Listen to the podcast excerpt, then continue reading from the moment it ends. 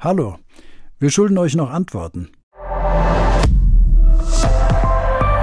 ARD Vor einem Jahr haben wir euch in unserem Podcast Gestohlener Wald mitgenommen auf eine ziemlich lange Recherchereise, in der wir uns auf die Spuren der Holzmafia begeben haben. Wir wollten wissen, wie funktioniert das illegale Milliardengeschäft mit dem gestohlenen Wald?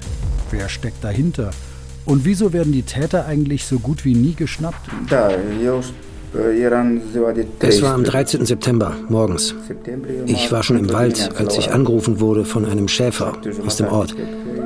Er sagte, dein Bruder ist tot. Er liegt dort und dort am Waldrand.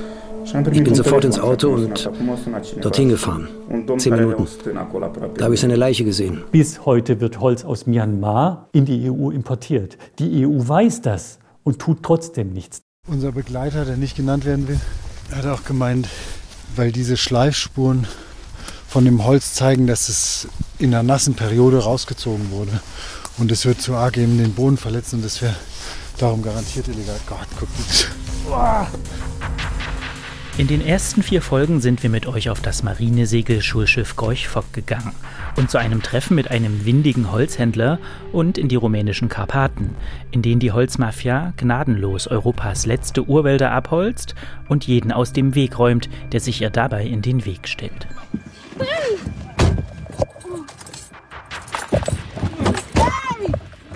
Das alles liegt jetzt ein Jahr zurück. Was haben unsere Recherchen eigentlich bewirkt?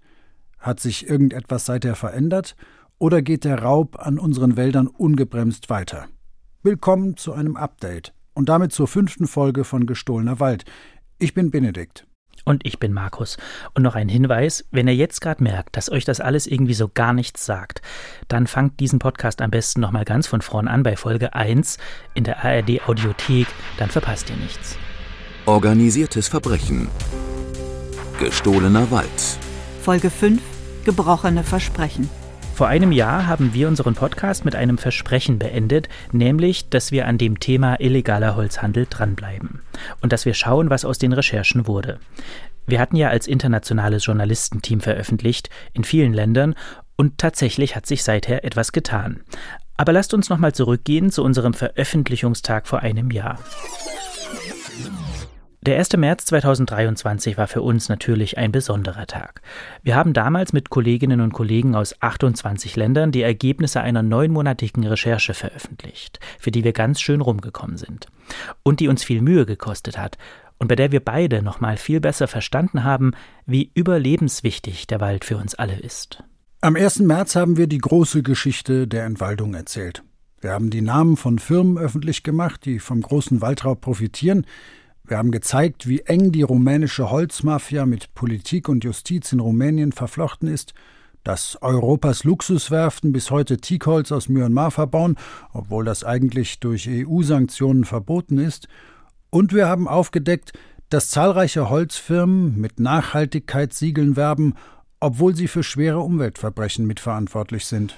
Und jetzt zu Deutschlands größtem Schatz, dem Wald. Ein Schatz auch deshalb, weil er einer der größten Klimaschützer ist, den das Land zu bieten hat. Im Kampf gegen die Klimakrise haben die Menschen einen wichtigen Verbündeten.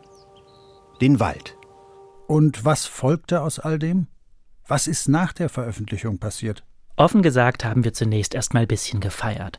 Du bist natürlich froh, wenn so ein großes Rechercheprojekt endlich abgeschlossen ist, zumal unser Podcast Gestohlener Wald auch noch für verschiedene Preise nominiert war, sogar für den Deutschen Radiopreis. Naja, und wie das so ist, nach einer abgeschlossenen Recherche kommt ein neues Projekt, es kommen neue Reisen, neue Quellen, neue Veröffentlichungen, neue spannende Begegnungen. Und eigentlich hätte es gut sein können, dass wir das Deforestation-Projekt so ganz allmählich wieder vergessen. Schließlich ist es eine Recherche unter vielen, könnte man meinen. Ist sie für uns aber nicht. Und so geht es wahrscheinlich jeden in unserem Team. Hey Chilla, how are you? Hey, you're good. How are you? Sheila Alecci koordiniert globale Recherchen für das Internationale Konsortium für investigative Journalistinnen und Journalisten, kurz ICIJ. Schiller war auch für das Deforestation-Projekt mitverantwortlich. Das Thema sollte für uns alle wichtig sein. Ich bin gerade in Berlin. Es ist Februar und es ist ziemlich warm. Der Klimawandel und die Klimakrise sind Themen, mit denen jeder im Alltag zu tun hat. Und die globale Entwaldung ist Teil dieses Problems. Eben, die Klimakrise wird durch den Raub unserer Wälder beschleunigt. Und zwar massiv. Und weltweit nimmt noch immer die Menge an Wäldern ab. Genau deshalb hatten wir die Recherche damals gestartet, auch wenn wir natürlich nicht alle Stränge zu Ende recherchieren konnten und darum raus aus dem Büro. Einmal zur Erinnerung. Vor einem Jahr hatten wir aufgedeckt, dass noch immer viele, viele Tonnen Teak aus Myanmar nach Europa gelangen, und zwar illegal. Denn die EU hat ein Embargo gegen Myanmar verhängt und auch gegen Myanmars staatliche Holzhandelsfirma MTE, über die alles Holz aus Myanmar gehandelt wird. Denn in Myanmar hat sich das Militär an die Macht geputscht und führt seither einen blutigen Krieg gegen die eigene Bevölkerung. Experten hatten uns damals gesagt, wenn Europa weiterhin das extrem teure und seltene Holz importiere, bestünde die Gefahr, dass die letzten wilden Teakwälder Myanmars schon in zwei bis fünf Jahren komplett verschwunden sein könnten. Und jetzt, ein Jahr später, das fragen wir uns auch, als wir jetzt an einem klaren, kalten Tag in Berlin im Regierungsviertel stehen. Vor einem Jahr hatten wir da einen ziemlich irritierenden Moment, denn die EU hat zwar Sanktionen gegen Myanmar verhängt, seither darf kein Holz aus Myanmar mehr nach Europa gelangen, tut es aber trotzdem. Damals erklärten uns alle verantwortlichen Behörden, darunter auch die Bundesanstalt für Landwirtschaft und Ernährung, Bundesanstalt für Wirtschaft und Ausfuhrkontrolle und der Zoll, dass man für dieses Problem eigentlich gar nicht zuständig sei. Und überhaupt wisse man auch gar nicht, ob die tonnenweise Einfuhr von Holz aus Myanmar nun tatsächlich gegen EU-Sanktionen verstoße oder vielleicht doch eher nicht. Und auch in anderen EU-Ländern wollte keine Behörde auch nur ein kleines bisschen Verantwortung für diesen andauernden Rechtsbruch übernehmen. Letztlich sprach die Europäische Kommission eine Art Machtwort. Schriftlich stellte man einmal klipp und klar fest, dass jeder Import von Holz aus Myanmar einen Sanktionsbruch darstelle und dass man die Situation beobachte. In Richtung der verschiedenen EU-Länder, die noch immer Myanmar-Holz importierten, darunter etwa Polen, Italien, aber auch Deutschland, hieß es vielsagend, die zuständigen Behörden in den Mitgliedstaaten benötigen Zeit, um eine Kooperation zwischen dem Zoll und den Sanktionsbehörden aufzubauen um die EU-Sanktionen effektiv umsetzen zu können. Was irgendwie lustig ist, denn das war Ende 2022 und die Sanktionen waren damit schon anderthalb Jahre in Kraft. Man konnte diesen Hinweis der Kommission also entweder als verständnisvolle Nachsicht verstehen, was ziemlich komisch wäre, denn eine Verordnung ist ja eine Verordnung, man konnte ihn aber auch verstehen wie ein Jetzt macht endlich mal hin. Und wisst ihr was? Irgendwie scheint diese Ermahnung etwas gebracht zu haben. Denn wir haben noch einmal beim zuständigen Landwirtschaftsministerium nachgefragt, und da fällt die Antwort mittlerweile schon deutlicher aus, was Holzimporte aus Myanmar in die EU angeht. Ist es nach den aktuellen EU-Sanktionen unzulässig, Roh- und Schnittholz aus Myanmar zu importieren? Also, ein echter Erfolg, kann man sagen, oder besser könnte man sagen. Denn das Problem ist, auch wenn mittlerweile verantwortliche Ministerien sehr wohl deutlich aussprechen, dass der Import von Myanmar-Holz illegal ist, auch dann kommt dieses Holz weiter in die EU. Und man versucht das auch gar nicht groß zu verstecken. Wir, also NDR, WDR, Süddeutsche und ICIJ mit unseren anderen Medienpartnern, wir haben uns einfach nochmal die aktuelle EU-Importstatistik angesehen. Das meiste davon ging nach Italien, Polen und Spanien. Nach Deutschland ging lediglich eine Probe, wie uns der Zoll mitteilte. Vielleicht fragt ihr euch jetzt, wie das geht, also wie man so einen illegalen Import konkret macht. Ehrlich gesagt, so schwer ist das gar nicht. Die EU hat nämlich gar nicht den Import von diesem Holz selbst verboten. In Myanmar hat der Staat das Monopol auf den Handel mit Holz und mit Teak. Dafür gibt es dort eine staatliche Firma, die MTE. Und die EU hat 2021 also gesagt, ja, wenn die MTE das Monopol hat, dann verdient die ja das Geld für die Militärjunta. Das wollen wir nicht, also verbieten wir jede Zusammenarbeit mit der MTE.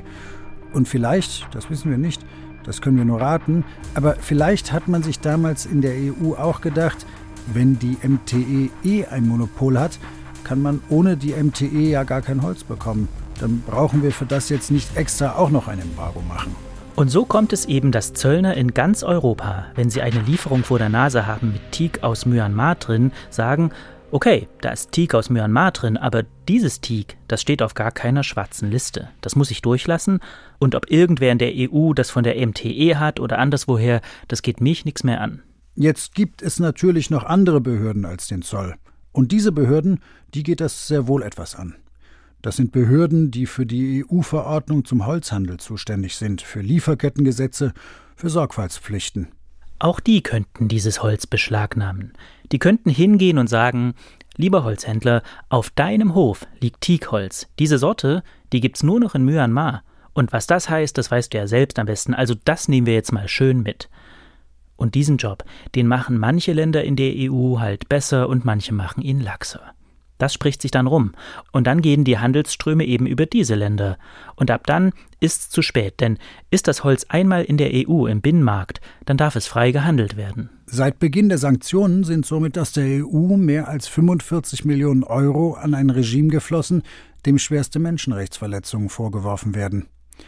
Es stellt sich also weiterhin die Frage, wie zur Hölle kann es möglich sein, dass in Europa massenhaft gegen ein europäisches Embargo verstoßen wird, und zwar ganz offiziell, so dass es jeder nachlesen kann. Und alle machen fröhlich weiter und tun so, als wäre nichts. Moin. Moin, Herr Zahn. Grüß Sie. Hallo. Sie sehen ja erholt aus. In Berlin treffen wir einen alten Bekannten, Johannes Zahn vom WWF.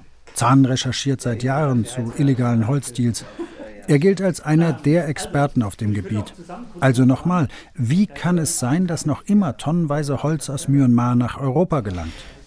Diese Frage würde ich Sie bitten, direkt an die EU zu wenden, ähm, denn hier ist die Verantwortung. Die EU hat das Embargo erlassen mit einem bestimmten Ziel. Das Ziel wird belegbar nicht eingehalten. Und es wäre meiner Meinung nach die Pflicht der EU, jetzt zu untersuchen, wo sind die Schwierigkeiten. Eine Sache regt Johannes Zahnen dabei besonders auf. Das ist die Situation, in der wir uns befinden. Genau. Wir zerstören die letzten Urwälder Myanmars für Luxusprodukte der Superreichen. Denn wenn wir uns anschauen, wo dieses Holz in den letzten Jahren aufgetaucht ist in Europa, dann waren es genau Yachten von Milliardären, von russischen Oligarchen und in einem Fall auch äh, von der Marine, die sich dieses Holz gegönnt hat, um sowohl Deck- als auch Innenausstattung äh, damit äh, äh, auszulegen. Was ich nahezu erschütternd finde und äh, es war weder zeitgemäß noch legal. Die fortlaufenden Importe von Myanmar-Holz sind natürlich nicht nur ein Umweltproblem.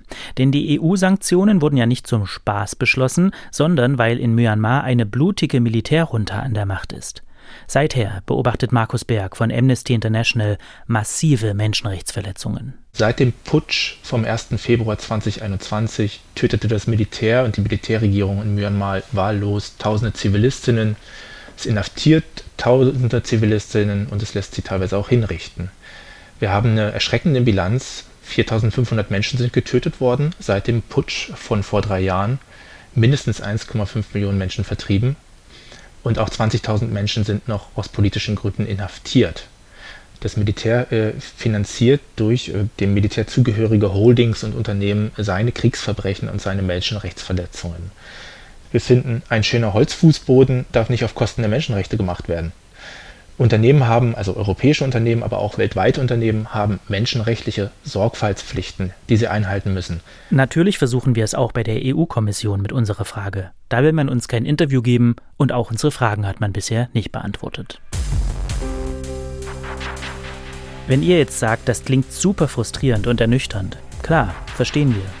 Es ist aber auch nicht so, als hätte sich im vergangenen Jahr gar nichts bewegt. Denn die Statistik zeigt auch, dass seit unserer Veröffentlichung offiziell deutlich weniger Myanmar-Holz in die EU gelangt ist. Und der mittelfristige Trend der Importzahlen, der zeigt deutlich nach unten.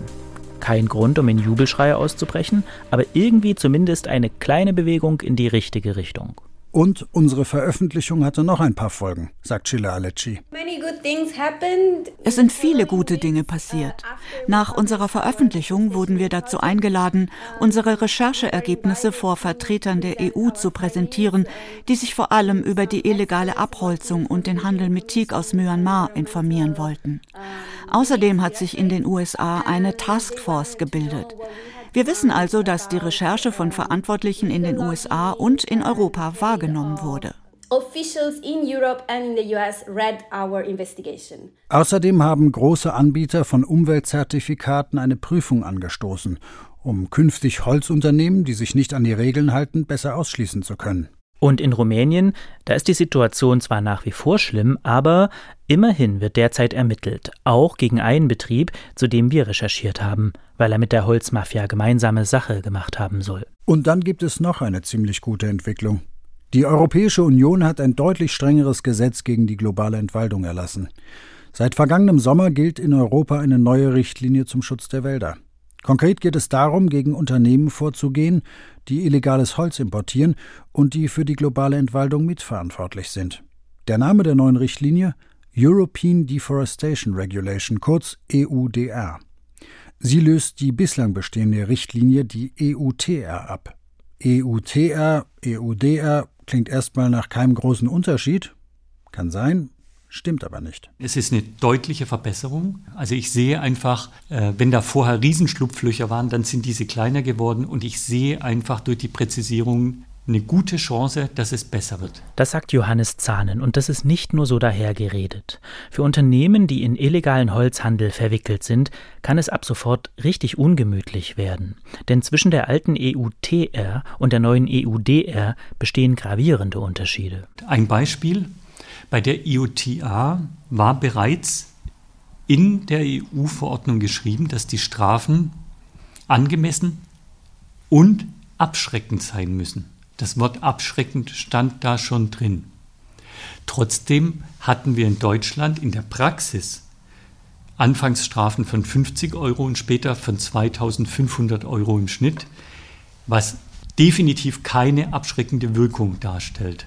Bei der EUDA ist der gleiche Wortlaut wiederzufinden. Diesmal steht aber drin, dass ähm, die Maximalstrafe ähm, mindestens 4% vom Gesamtumsatz des Unternehmens in Gesamteuropa sein muss.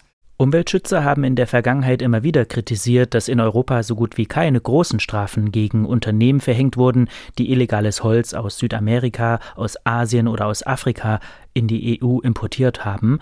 Während in den USA auch mal Strafen von vielen Millionen Dollar verhängt wurden, waren es in der EU eher so Strafen im Tausenderbereich. Ab sofort aber besteht die Chance, den schwarzen Schafen in der Branche so richtig an den Karren zu fahren, wenn man sie denn entdeckt. Das Entdecken ist dabei natürlich der entscheidende Punkt, aber auch da hat der EU-Gesetzgeber geliefert. Ab sofort sollen die verantwortlichen Behörden in den verschiedenen EU-Ländern viel mehr kontrollieren und viel mehr heißt viel mehr. Ab dem 01.01.2025 sollen drei bis neun Prozent aller betroffenen Unternehmen und aller betroffenen Importe kontrolliert werden. Wir können das einmal am Beispiel Deutschland durchrechnen.